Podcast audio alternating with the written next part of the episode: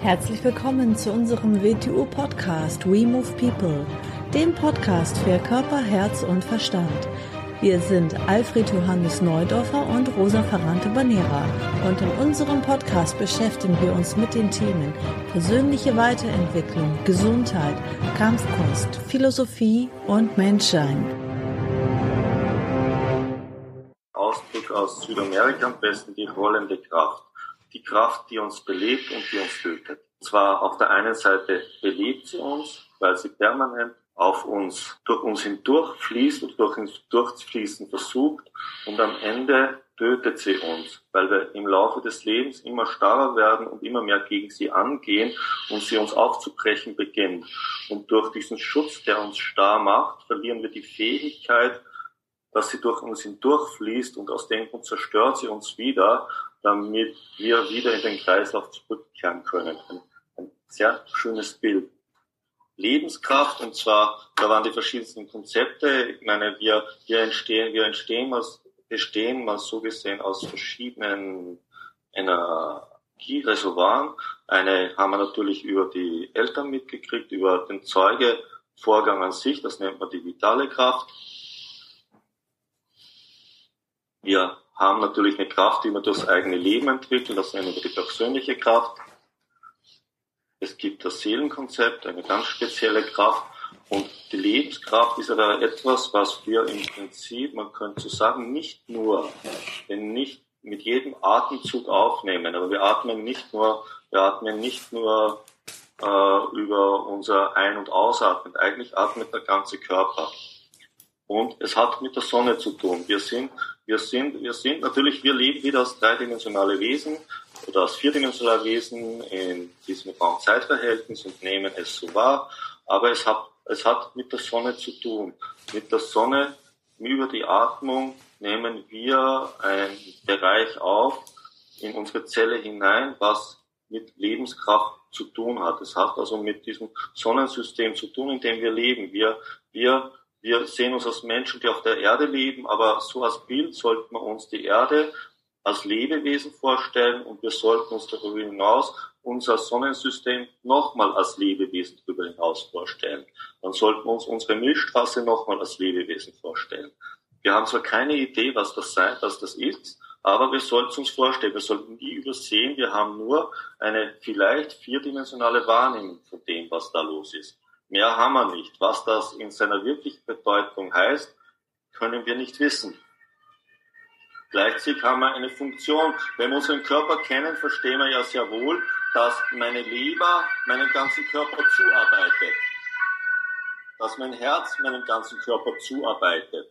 Dass es ein Teil davon ist und vielleicht auch ein eigenes Leberbewusstsein hat, von dem weiß ich nichts. So wie diese Leber in ihrem Leberbewusstsein äh, kein Bewusstsein von mir als Gesamtperson hat. Natürlich hat es das nicht, sie arbeitet aber dem zu, dass das am Ende überhaupt rauskommen kann. Vielleicht hat jede Leberzelle ein eigenes kleines Bewusstsein. Vielleicht haben einige von diesen Leberzellen sogar Bewusstsein davon, was die Leber ist. Vielleicht machen sich einige Zellen in dieser Leber Gedanken, äh, was sie zuarbeiten in diesem Körper. Vielleicht haben die erleuchtetsten Zellen da drin eine kleine Idee vom Herz und, und anderen Sachen. Aber keine dieser Leberzellen hat eine Idee, dass am Ende da der Alfred Johannes Neudorf war, mit seinen Sinnen und rauskommt und in diese Welt hinausschaut und hier agiert. Aber es kann Ideen von den Stufen darüber hinaus haben. In so Zustand, wie sind wir auch natürlich das, das ein Gesamtsinn des Körpers, mit dem ich empfinde, wird keine Leberzelle von mir haben. Verstehst du dieses Bild? Und jetzt kommen wir zu Qi und da, da kommen wir zu, zu sogenannten verkehrten Anschauungen und richtigeren Anschauungen.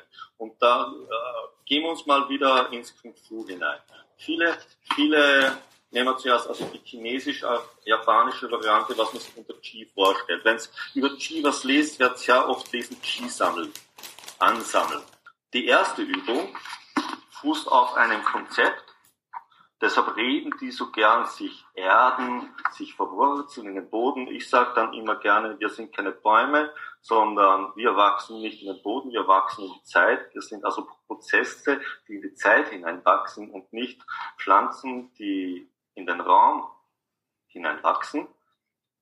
dem wohnt ein Weltbild zugrunde, wo die Erde in der Mitte steht und alles Richtung Erde fällt. Die Erde ist der Mittelpunkt des Universums, die Sonne umkreist die Erde und alle Kräfte wirken in den Mittelpunkt der Erde hinein. Aus dem Grund muss man sich dorthin vererden, aus dem Grund muss man stabil sein, aus dem Grund also einen statischen alten Weltbild und diese Übungen zugrunde. Das wissen wir heute selbst naturwissenschaftlich, das ist schwachsinnig, auch wenn das nicht alle Leute glauben, weil gewisse Leute glauben das wieder, wenn sie von der Scheibe heben.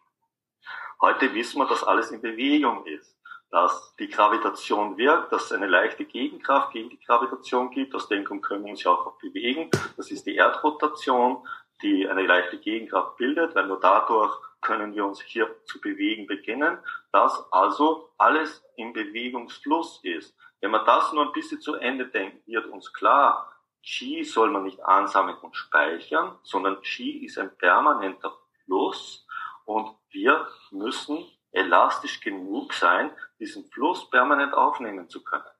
Es geht nicht darum, etwas anzuhalten und zu speichern, also zu sammeln, sondern es geht darum, elastisch genug zu gehen, sich diesem Fluss anzugleichen. Elastisch genug zu gehen, dass dieses Qi durch mich hindurchströmt und ich bei diesen Strömen, diesem Fluss folgen kann. Deshalb gefällt mir jetzt wieder diese Süd südamerikanische Bild, so die rollende Kraft, die permanent über uns rollt und rollt und rollt.